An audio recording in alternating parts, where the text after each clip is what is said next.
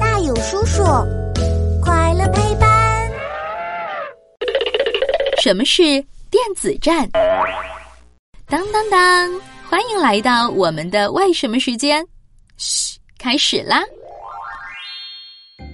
呼叫总部，呼叫总部！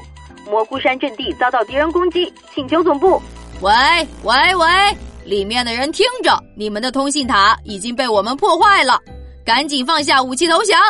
哇，动画片里的猫咪长官真聪明，把敌人的通信塔给破坏了，这样他们就没法发消息搬救兵了。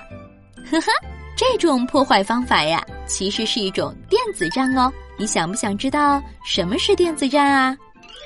电子战就是在打仗的时候用电子技术破坏或者干扰对方传递信息呀，获取敌人情报啦。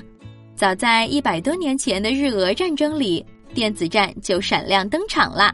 当时日本的无线电台破获了俄军的电报，知道了他们接下来的作战计划，就提前设好埋伏。日本军队还因此在海上打了一个大胜仗。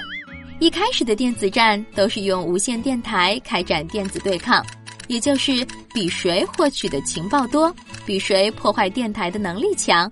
后来有了雷达这个千里眼之后，电子战又变成了雷达对抗赛。